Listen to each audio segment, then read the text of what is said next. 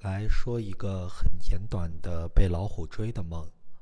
这个梦很简单，就一句话：梦中呢是一个自己是一个小狗，被一个老虎一直追，一直跑。那这个梦呢就说完了。其实很多人都会梦到被追的梦，还有一般都是被追，追别人很少。那怎么说呢？梦中，比如这个梦，梦到了老虎，梦到了狗，那其实呢，就会整个来看，老虎是比较勇敢的，那狗呢是比较懦弱的。那这就是在提醒这个人说，他既有勇敢的一面，又有懦弱的一面。那这两面呢，反而就是相互追来追去，这其实就是在。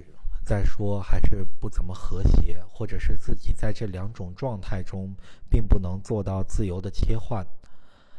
也就是说，现实中呢，他可能是勇敢的一面，没有懦弱的一面；或者呢是懦弱的一面，没有勇敢的一面。其实呢，这两面是人都需要的。勇敢的时候要有谦虚和谨慎的心，而懦弱的一面呢，要心怀勇气。这就是这个梦的解释。